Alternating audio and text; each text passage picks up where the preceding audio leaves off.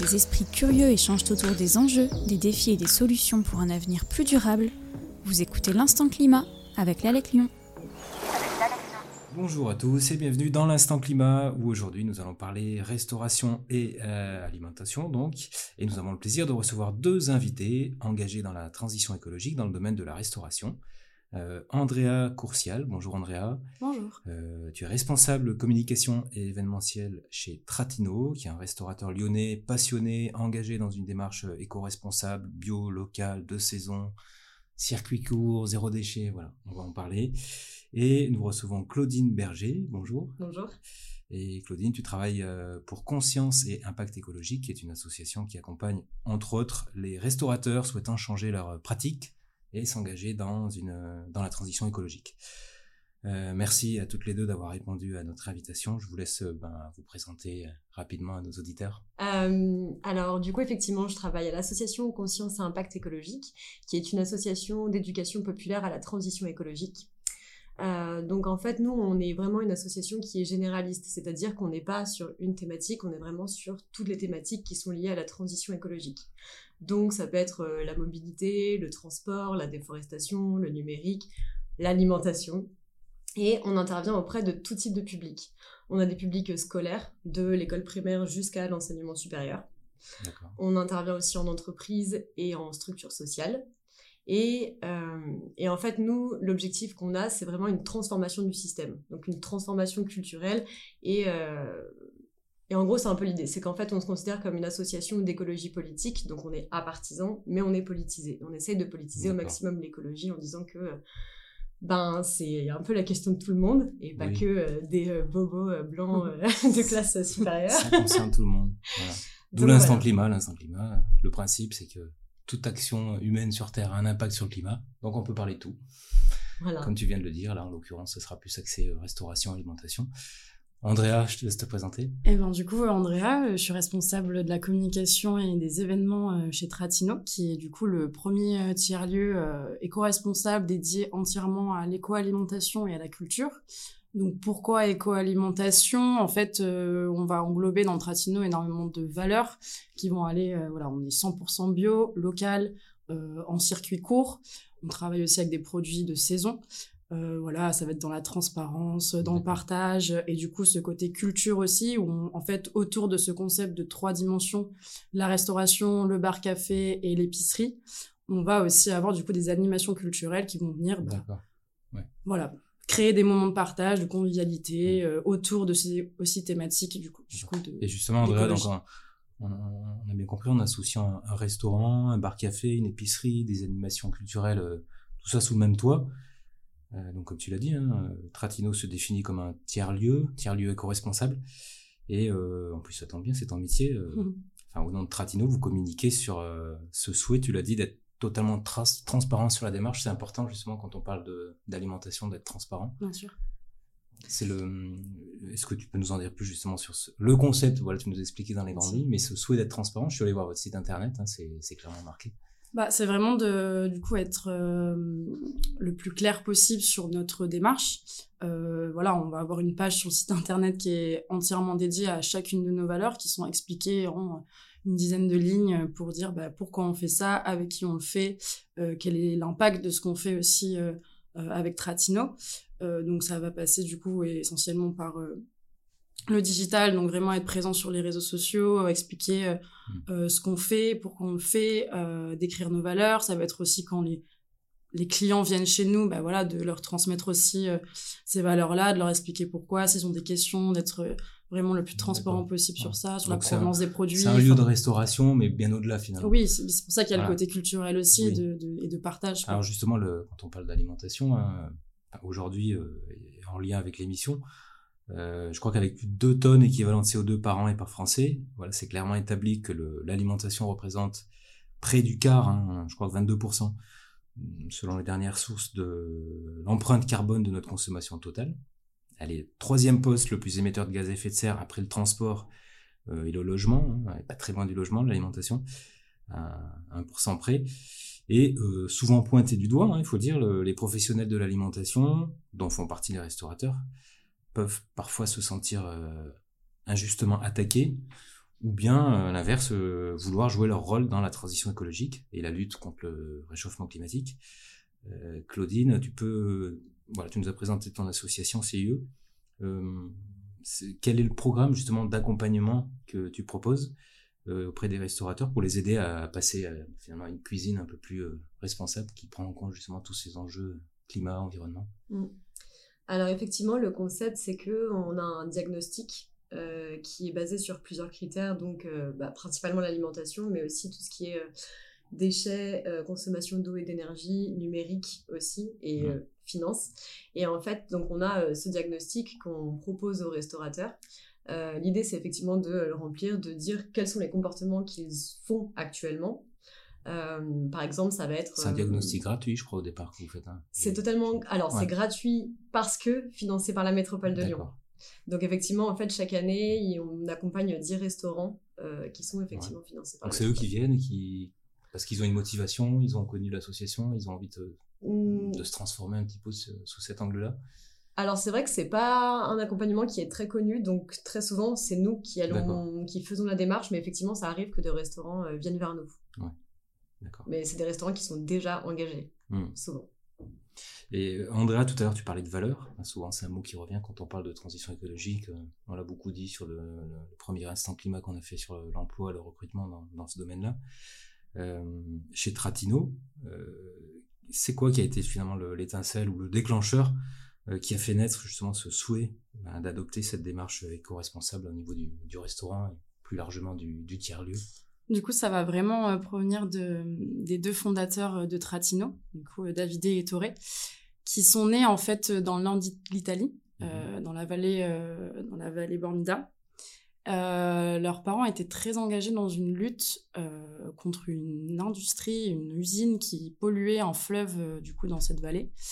Et ils passaient du coup énormément de temps avec leur grand-mère, leur nonna, et ils l'ont vu cuisiner euh, des produits très gourmands, euh, une cuisine très gourmande, pardon, avec des produits qui provenaient de son jardin, donc sans pesticides, vraiment mmh. naturel, euh, tout ce qu'il y a de plus naturel. Et ils ont été baignés là-dedans, élevés là-dedans. Et en fait, plus tard, quand ils ont grandi, ils ont déménagé dans le sud de la France, en Côte d'Azur. Et ils ont fait face en fait à cette restauration justement un peu de masse où euh, bah, rien n'était fait euh, selon certaines valeurs, euh, tout était un petit peu voilà pour pour la production. Et donc, eux, ça les a choqués parce qu'ils trouvaient pas de produits bio, pas d'alimentation mmh. saine, pas de... Voilà, ça les a un peu travaillés et au fur et à mesure des années, ils ont développé ce projet en se disant, bah, pourquoi pas proposer un concept qui est assez, au final, simple, Mm. mais avec euh, des produits qui sont à la fois euh, bons et sains pour l'homme et pour la planète. Donc, partir de leurs valeurs, de tout ce qu'ils ont, dans, ce dans quoi ils ont. Ils étaient dans le bio voilà, local exactement. Dès, leur enfance. Dès leur enfance, et en fait, ils ont voulu perpétuer en fait cette mm. tradition euh, de, de, leur enfance dans un réel métier, un mm. réel métier qui est assez courant au final. Et Donc, il y avait aussi un petit côté lié au bien-être et à la santé. Bien sûr. Hein, lié à ce qu'on mange. Bien sûr. Et aussi à l'environnement. Bien sûr, environnemental. Les deux sont, sont liés. Hein. Euh, Claudine, justement, tu parlais du diagnostic euh, pour euh, évaluer justement l'éco-responsabilité des restaurateurs que, tu mm. accompagnes. C'est quoi un peu les critères, les thématiques justement qui sont dans ce diagnostic pour qu'ils puissent justement se, bah, se positionner, hein, j'imagine, sur une échelle entre 0, ça va pas du tout, et 10, c'est bon, c'est tout parfait Ouais. Euh, donc, comme je disais tout à l'heure, il y a plusieurs critères et en fait, dans chaque thématique, il y a plusieurs questions. Donc, si on prend la question de l'alimentation, par exemple, c'est euh, la part du végétal, euh, c'est la part du bio, la part du circuit court ou du local. Ça peut être la présence d'huile de coco ou d'huile de palme dans les ingrédients. Ça peut être les boissons aussi, si c'est des boissons plutôt industrielles ou si c'est mmh. des boissons locales, indépendantes, éthiques, faites maison. Donc voilà, ça prend un peu tout ça en compte, par exemple. Oui, donc finalement, ça rejoint un peu, euh, enfin, ça me fait penser à l'instant climat qu'on a enregistré sur le numérique, où nos invités nous expliquaient bien que il y a à la fois les, les, les, appareils qu'on utilise, les réseaux et l'usage. Donc là, c'est pareil, c'est un petit peu le, cycle de vie depuis la ressource, hein, limite la graine qu'on va utiliser, son transport, son lavage. On rejoint le local de saison. Finalement, on est toujours un peu dans cette cette logique de cycle de vie mm. global pour connaître vraiment l'empreinte climat mm. euh, finale de, de, ce qu'on mange ou de ce qu'on utilise. bah, c'est totalement ça, d'autant plus que dans la partie euh, déchets, euh, par exemple, on traite aussi tout ce qui est biodéchets et euh, déchets végétaux. Donc maintenant qu'on a les bornes alimentaires, voilà, on peut aussi bah, toutes les assiettes qui n'ont pas été finies ou même le gaspillage alimentaire qui est une grosse thématique dans la part de la restauration. Oui, je sais que chez Tratino aussi, il y a un gros effort sur les déchets, on en reparlera justement. il, y a, un lien quand même aussi avec l'environnement et le climat. et Claudine, justement, tu, parmi les, les restaurateurs que tu as déjà accompagnés, J'imagine qu'ils passent pas du coq à l'âne comme ça en un coup. Il y a différentes étapes. Peut-être qu'ils disent, bon, dans un premier temps, euh, je peux peut-être faire l'effort, travailler là-dessus parce que je change les compétences ou c'est accessible. Et puis après, un deuxième niveau. C'est quoi justement les, les étapes clés pour qu'ils réussissent leur, leur transition euh, alors effectivement, déjà ça dépend beaucoup du restaurant parce que en fonction du restaurant, on part pas du tout du même point. Euh... Quand tu dis restaurant, c'est par rapport à leur, type de cuisine ou... Oui, alors en fait nous on accompagne principalement les fast-food. Ouais. Donc, euh, oui, du coup, sont bah, des restaurants de toute manière. Hein, voilà, mais rien que dans la vente à emporter, enfin, c'est même principalement de la vente à emporter, donc il y a énormément de déchets qui sont générés. Et très souvent, c'est euh, des burgers, euh, des kebabs, des sushis. Donc, en fait, c'est une alimentation qui est quand même euh, où il y a beaucoup de chair animale pour le mm. coup. Et on a un restaurant qui, qui a commencé à faire ses kebabs et ses, et ses burgers végétariens, voire végétaliens. Mm. D'accord. Alors, quand on parle restauration, ben, on parle aussi client. Andrea, toi, tu travailles chez Tratino. Est-ce que les clients, euh, enfin aujourd'hui on sait que les clients, enfin on le fait tous, on se renseigne souvent avant d'aller manger euh, avec bah, Internet, les avis, etc. Est-ce que chez un restaurateur comme euh, Tratino, les avis Internet sont importants? Est-ce que les est-ce que les clients viennent parce que justement ils recherchent ce type de concept, ils trouvent ça original, ils disent tiens je vais essayer? Est-ce que c'est du bouche à oreille Est-ce que c'est un peu par curiosité On dit tiens alors je pense qu'il y a un peu de tout du coup. Tout, euh, on va avoir principalement euh, en fait des personnes, ça va beaucoup se jouer sur euh, une notion de, de quartier déjà de, de, de, local en fait les gens qui sont euh, dans le 7e bah, vont forcément un petit peu plus savoir parce qu'il n'y a pas grand chose dans le 7e et qui mmh. proposent ce genre de de, de concepts, etc. Le bouche à oreille fonctionne vraiment très bien. Euh, les avis aussi, parce qu'on a beaucoup d'avis, une très bonne note sur Google, donc euh, ça joue quand les gens euh, recherchent le mm. restaurant italien Lyon 7, bah, on va tomber forcément dans, dans les premiers. Et il y a des bons avis, donc les gens sont, vont lire et du coup vont se dire bon bah pourquoi pas essayer par les photos aussi, le compte Insta, on voit que c'est joli, que ça donne envie, ça, ça, a de l'allure, quoi. Il y a toujours besoin d'un peu de communication. Bien sûr. Et après, est-ce que les gens viennent, euh, viennent vraiment pour notre concept? Ça, c'est un peu une étape 2, c'est-à-dire que nous, on va essayer de faire venir des gens déjà, donc les gens viennent, mmh. c'est déjà une bonne chose. Après, euh, je pense qu'ils viennent pas toujours pour euh, justement ces valeurs-là, mais nous, notre, notre objectif, notre but, c'est bah, de leur faire comprendre que ils sont en train de vivre une expérience qui pourrait être vécue dans un autre restaurant, mhm. mais ils la vivent euh, entre guillemets de manière euh, plus saine, euh, avec bah, des, comme on dit encore, des valeurs où ils savent en fait ce qu'ils mangent dans leur assiette, ça provient de, du coin, que c'est totalement bio, qu'il n'y a pas de pesticides. Comment ça s'est dit vous, enfin, vous, le dites aux clients, les servants, c'est marqué sur la carte, comment c'est, comment c'est bah, Déjà, quand on arrive chez Tratino, il y a écrit Tratino, éco-alimentation et culture, en gros, on enseigne. Donc, euh, donc les gens sont quand même curieux, donc ils vont forcément poser la question. On a la petite épicerie aussi qui est là, on a le logo euh, alimentation biologique qui va être un petit peu aussi dans le lieu. Euh, sur la carte aussi, on essaie de beaucoup décrire notre démarche par des explications. Donc, finalement, indirectement, il y a une sorte de travail, de mission, Bien sûr. on peut dire, de, de vocation de transmettre, de convaincre, de sensibiliser. Voilà, Bien sûr. Convaincre. Quand on vient manger, c'est au départ c'est pour passer un bon moment, en famille, entre amis. Donc euh, c'est intéressant finalement ce concept de dire à l'occasion de ce bon moment, pourquoi pas parler euh, mm. de choses qui concernent tout le monde, hein, l'alimentation. Euh, et du coup, d'où l'importance de, de, ce lieu ouvert au-delà du restaurant, épicerie, mm. tiers-lieu, espace conférence, etc. Donc les gens sont quand même preneurs de... Bien sûr. Bah voilà, quand on va organiser par exemple des marchés, des dégustations, où on met en avant justement les produits qu'on a en boutique, il faut savoir que les produits qu'on a en boutique, on les retrouve du coup en épicerie, c'est-à-dire mm. que je sais pas, un poivron qui est un petit peu abîmé, bah en fait, il va tout de suite partir en cuisine parce que euh, bah il est moins charmant pour les clients, mais nous, il est toujours utilisable et, et très bon parce que bon produit. Euh, mais du coup, lorsqu'on va organiser ces marchés, etc., ben les gens sont curieux en fait de comprendre la démarche. On invite nos producteurs, nos fournisseurs à venir aussi expliquer ce qu'ils font, comment ils produisent leurs produits, mmh. euh, quelle est leur démarche à eux aussi. Et en fait, c'est plein de temps d'échanges comme ça qui font que les gens, au fur et à mesure, bah c'est Tratino, oui, mais en fait, euh, ah bah j'ai participé à ce marché, on m'a expliqué ça, etc. Donc en fait, ça s'implante petit à petit dans la tête, euh, mmh. dans la tête des gens. Et... J'ai vu sur votre site que vous faisiez les, les fresques de l'alimentation. C'est la grande mode des fresques. Hein. C'est ça. de l'eau, fresques du climat.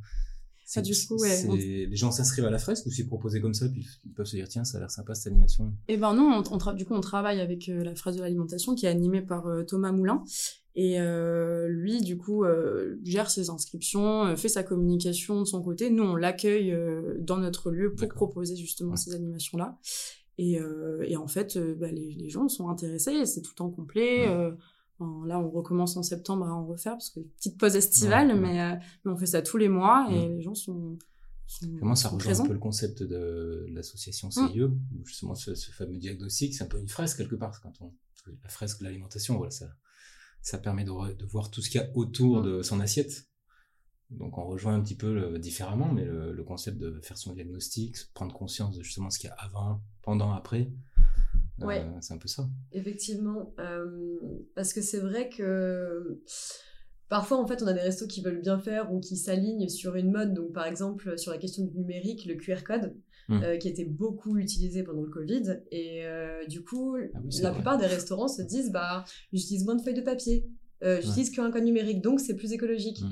Et du coup, nous, on leur explique que non, en fait, il y a beaucoup de... Bah, il y a une pollution numérique pardon qui est mm. générée par euh, le QR code et qu'en fait c'est pas du tout euh, c'est très très loin d'être écologique et donc il vaut mieux revenir à la mm. version papier même si on change la carte euh, tous les mois il vaut mm. mieux quand même revenir à une version papier donc en fait le diagnostic il sert effectivement à prendre conscience de des différents comportements et des différents modes de consommation en tout cas de ce qu'on fait au quotidien dans son restaurant et, et, ensuite, nous, ce qu'on fait, c'est qu'on élabore un rapport de préconisation avec toutes les solutions à l'intérieur.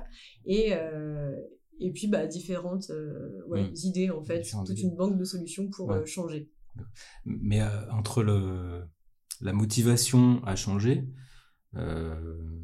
et de passer à, l'acte, une fois qu'on a pris conscience, qu'on a son rapport, j'imagine que il peut y avoir quand même parfois des obstacles. Est-ce qu'il y a des restaurateurs finalement qui, qui se disent non, j'y arriverai pas, je laisse tomber, ou qui se disent bon ben je, je revois à la baisse mais, mon objectif et comment vous, tu, tu arrives à les, comment tu les aides à surmonter ces obstacles qui doivent arriver forcément, j'imagine. Oui, ça arrive. euh, ça arrive complètement. Après, l'idée, c'est qu'effectivement, souvent, euh, quand on parle un peu des problématiques écologiques, euh, on montre que ce qui ne va pas et pas forcément quelles sont les solutions et individuelles et collectives qui peuvent être mises en place. Mmh. Et donc, ça laisse les gens dans une forme de un peu de déni, de tristesse, euh, Oui, on est dans ce climat. Souvent, quand on parle climat, c'est un climat un peu anxiogène. C'est ça. C'est la fin du monde, on va tous mourir. C'est un peu particulier. Il nous reste 30 ans. Euh, Alors qu'on peut voir les choses sous un autre angle. C'est ça. Hein, c'est totalement ça. Et du coup, le fait d'avoir des solutions qui soient concrètes, qui soient opérationnelles, ça mm. permet aussi de franchir des pas. Et donc, nous, ce qu'on fait en premier, c'est qu'on essaye de prendre toutes les solutions qui sont très rapides et très faciles à faire.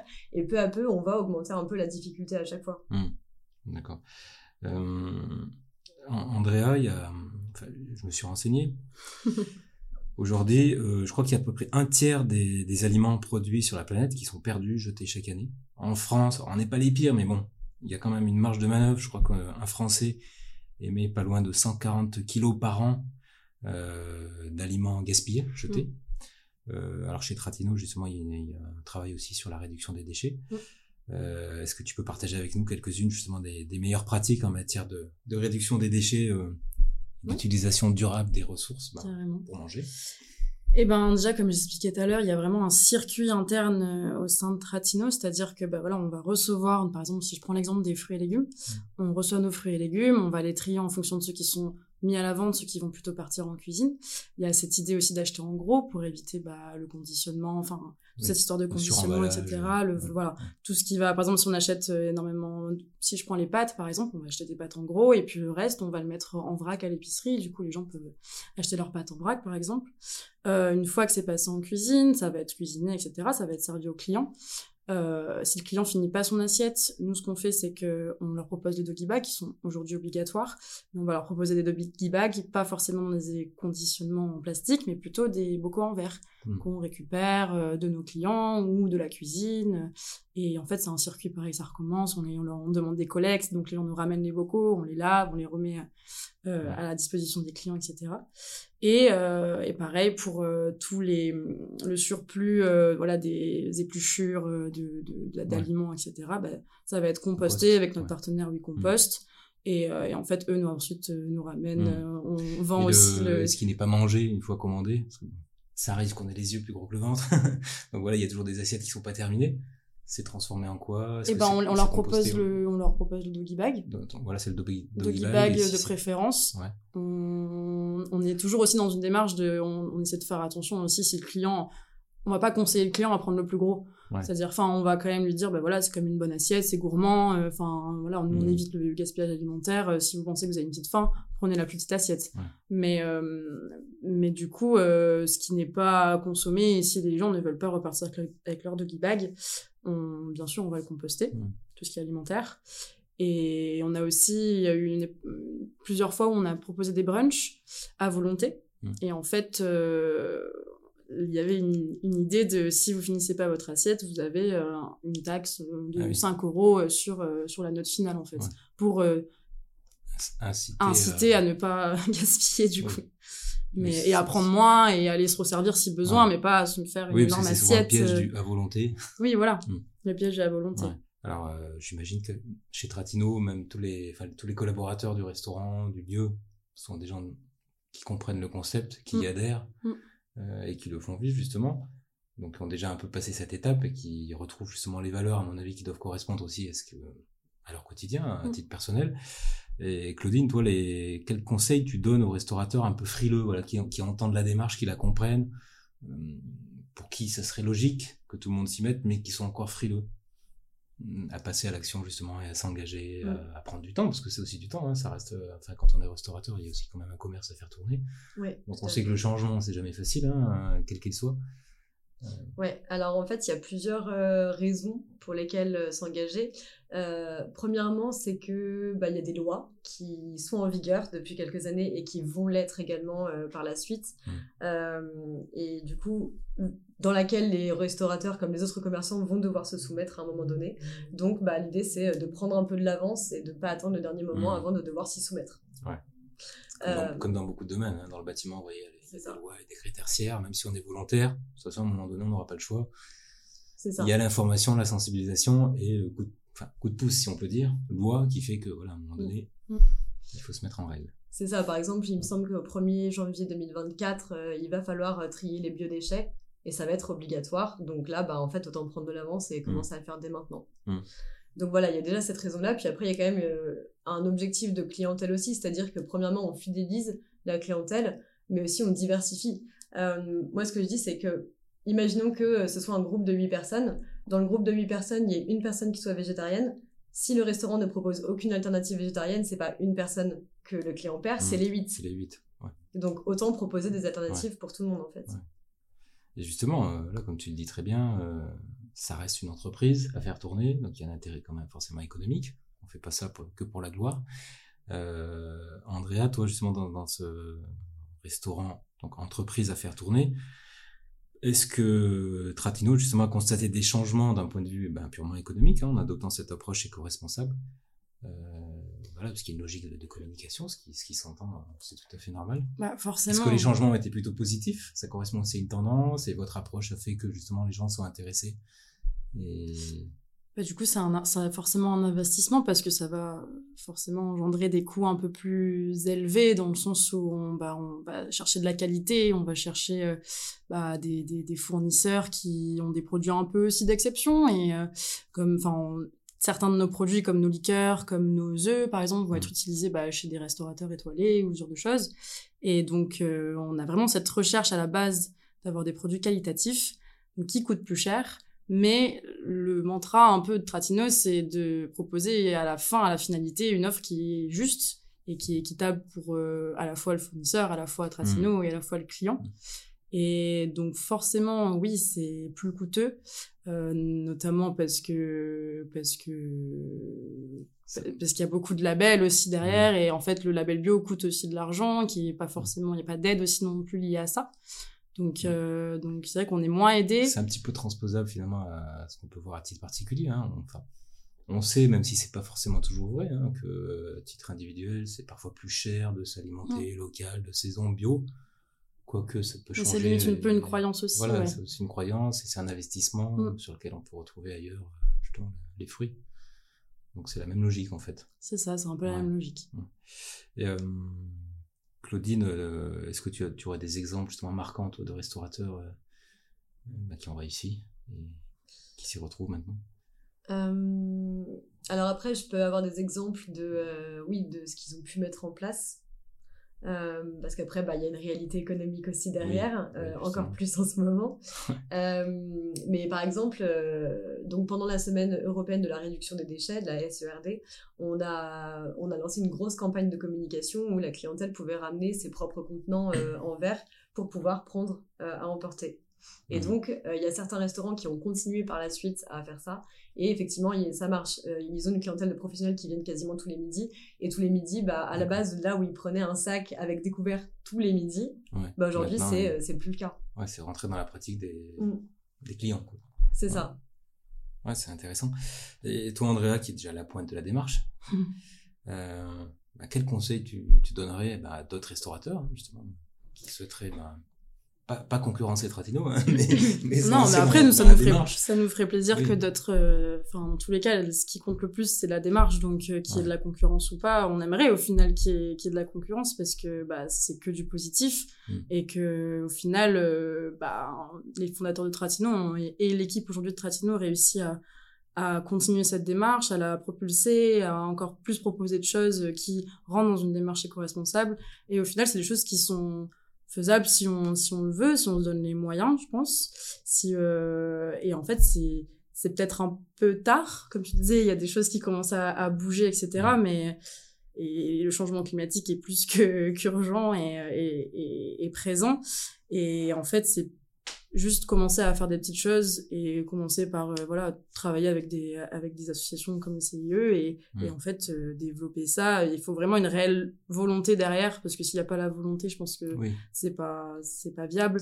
Mais mais dès qu'il y a la volonté la, euh, volonté et puis sur un, autre axe le côté plaisir aussi bien sûr. pour en revenir à la restauration à l'alimentation parce que on mange tous par nécessité vitale mais euh, encore plus en France, on sait, hein, le pays de la gastronomie, il y a quand même une grosse culture, plaisir, bien manger, bonne bouffe, etc.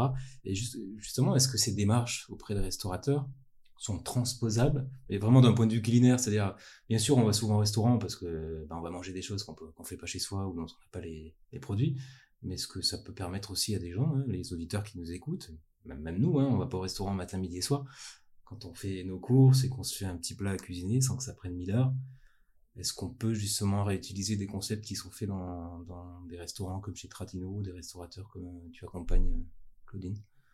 Ouais, oui, oui, bah totalement pour le coup, tout ce qui est alimentation, euh, c'est clairement quelque chose qui est transposable euh, aux particuliers. Au niveau du, du, choix des produits, la façon de cuisiner. C'est ça. Le fait de faire maison, d'éviter euh, le transformer, donc l'ajout de sucre, d'additifs, de, de colorants, de conservateurs, tout ça. Donc, donc ouais, c'est clairement transposable.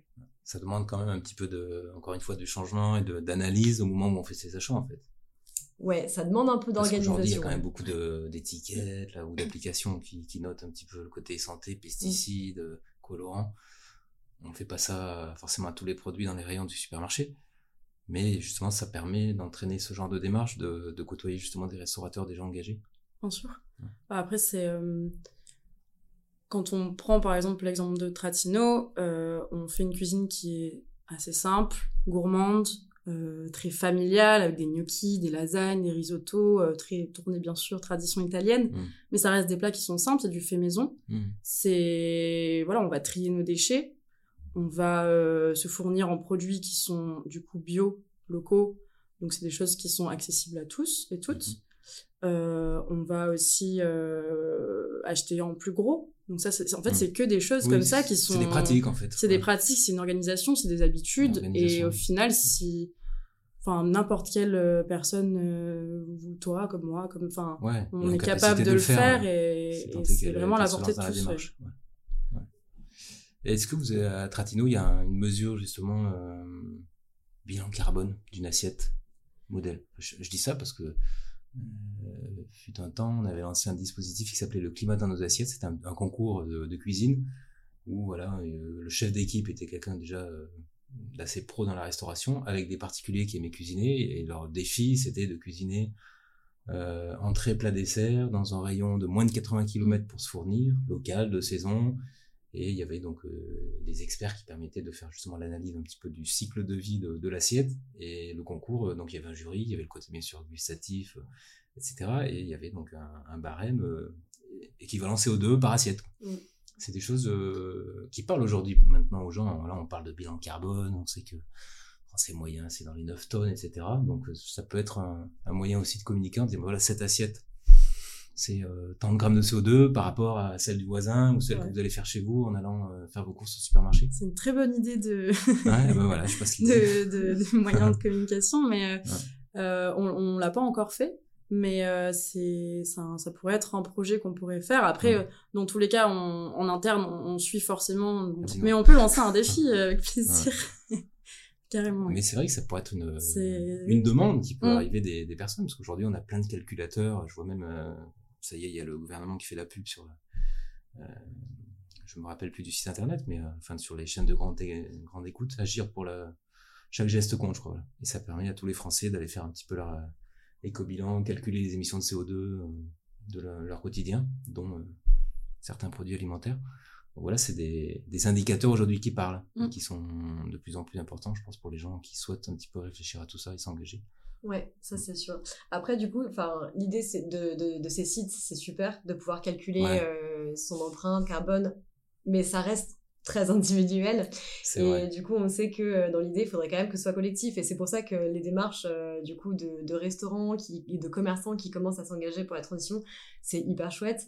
Mais du coup, effectivement, ce qui, enfin, ce qu'il faudrait encore plus pour l'alimentation, c'est vraiment des, des démarches presque, enfin presque nationale, européenne ou autre, avec des réglementations là-dessus. quoi. Après, bien sûr, on le sait, hein, plus, euh, plus c'est semé, plus ça grandit et ça fait des petits. Quoi. Alors, forcément, il faut commencer par euh, petit, grossir. Alors, bien sûr, aujourd'hui, on est dans des choses, comme tu le disais, hein, il y a des lois qui font aussi euh, que ça va devenir parfois obligatoire. On en parle de plus en plus, les médias s'en emparent, les gens sont de plus en plus sensibles. Et encore une fois, on mange tous les jours. Mm. Donc c'est vrai que c'est un bon moyen euh, de parler climat à travers l'alimentation, puis après d'ouvrir sur d'autres thèmes, pourquoi pas. Et euh, question euh, plus perso finalement, mais pas piège du tout. Je suppose que toutes les deux vous appliquez dans, vos, dans, dans, dans votre vie, votre quotidien, ce que vous faites à titre professionnel. Vous mangez quoi chez vous?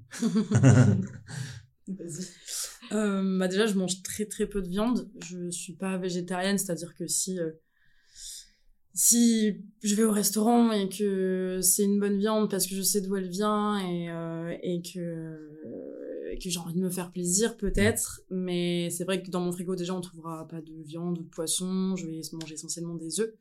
Euh, beaucoup de légumes du coup euh, j'essaie d'aller aussi bah, faire mes courses chez Tratino du coup puisque mmh. bah, c'est à proximité, donc, euh, donc on, on, on, en profite. Euh, donc ça va être des produits bio, euh, locaux. Euh, mm.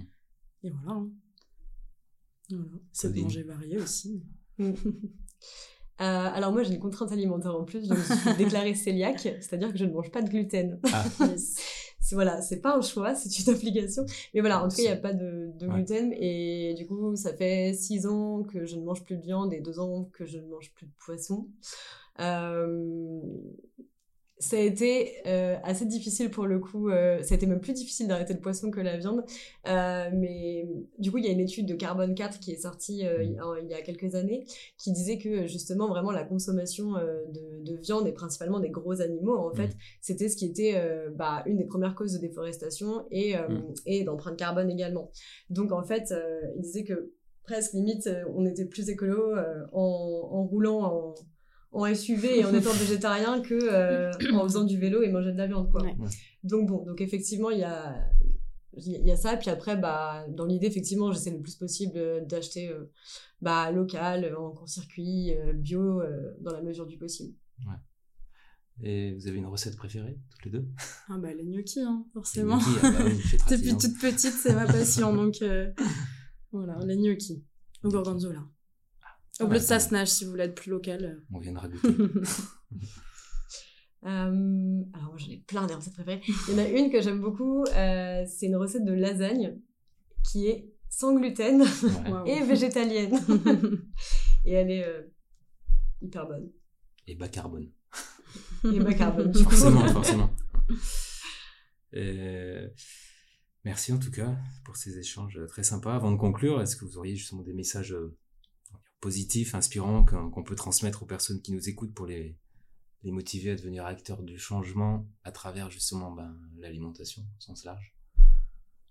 Ben, écouter des podcasts comme celui-ci qui parlent de ça, euh, voilà, venir chez Tratino ou d'autres restaurateurs qui bah, sont engagés dans une démarche éco-responsable, faire attention à comment on consomme, euh, réduire au maximum, bah oui, euh, la viande si on est quand même un petit peu, euh, si on aime ça mais qu'on veut réduire, bah réduire. Oui, c'est euh, ça, c'est pas être forcément vraiment- euh, passer du, du noir au blanc comme ça Non, directement, c'est euh, s'implanter un peu dans la démarche et faire des actions qui au fur et à mesure bah, en prenant l'habitude on va aller un peu plus loin et un peu plus loin et au final euh, si Mm. on fait tous un peu ça euh, je pense qu'on ça. on peut se rendre évoluer compte mais que finalement un petit changement peut Mm. devenir un, un peu plus grand, euh, que ça impacte en rien, que ça peut être euh, source de plaisir également, de découverte, bien sûr et que pourquoi pas changer finalement. Ouais, c'est totalement ça. Euh, que du coup, enfin, par exemple, ce qui est recommandé par rapport à, à la consommation de viande, c'est de passer de euh, 86 kilos par an par personne à 36. Et du coup, en fait, pour ça, il faudrait consommer, je sais plus, je crois que c'est 500 grammes, il me semble, de viande par semaine. Donc au final, ça fait quelques tranches de jambon, quelques steaks. Et finalement, Mm. bah, ça permet quand même d'en manger plusieurs jours par semaine. Donc, euh, donc euh, voilà. Mais il y a plein de manières de pouvoir, euh, de pouvoir consommer, en tout cas, de manière un peu plus responsable. Bon. Bon, en tout cas, moi ça m'a donné un petit peu faim quand même tout ça. Encore une fois, merci beaucoup Andrea, Claudine, d'avoir partagé cet instant climat avec nous. C'était vraiment très enrichissant et d'échanger avec vous, de partager votre, vos retours d'expérience et vos points de vue euh, sur la manière d'aborder euh, ce sujet de la restauration de l'alimentation euh, eu égard aux enjeux climatiques. J'espère que vous avez passé aussi un bon moment. oui merci à toi Euh, super. alors pour l'instant, eh ben, il est l'heure de conclure. Et je vous propose de nous retrouver lors d'un prochain Instant Climat où vous pouvez aussi écouter entre-temps notre podcast La FAQ de l'énergie et du climat. Et si vous souhaitez contribuer et proposer des sujets et des invités, rendez-vous sur www.avec-lyon.org. En attendant, restez à l'écoute pour découvrir d'autres projets inspirants et de précieux conseils et témoignages. Merci à toutes les deux et Merci. à très bientôt.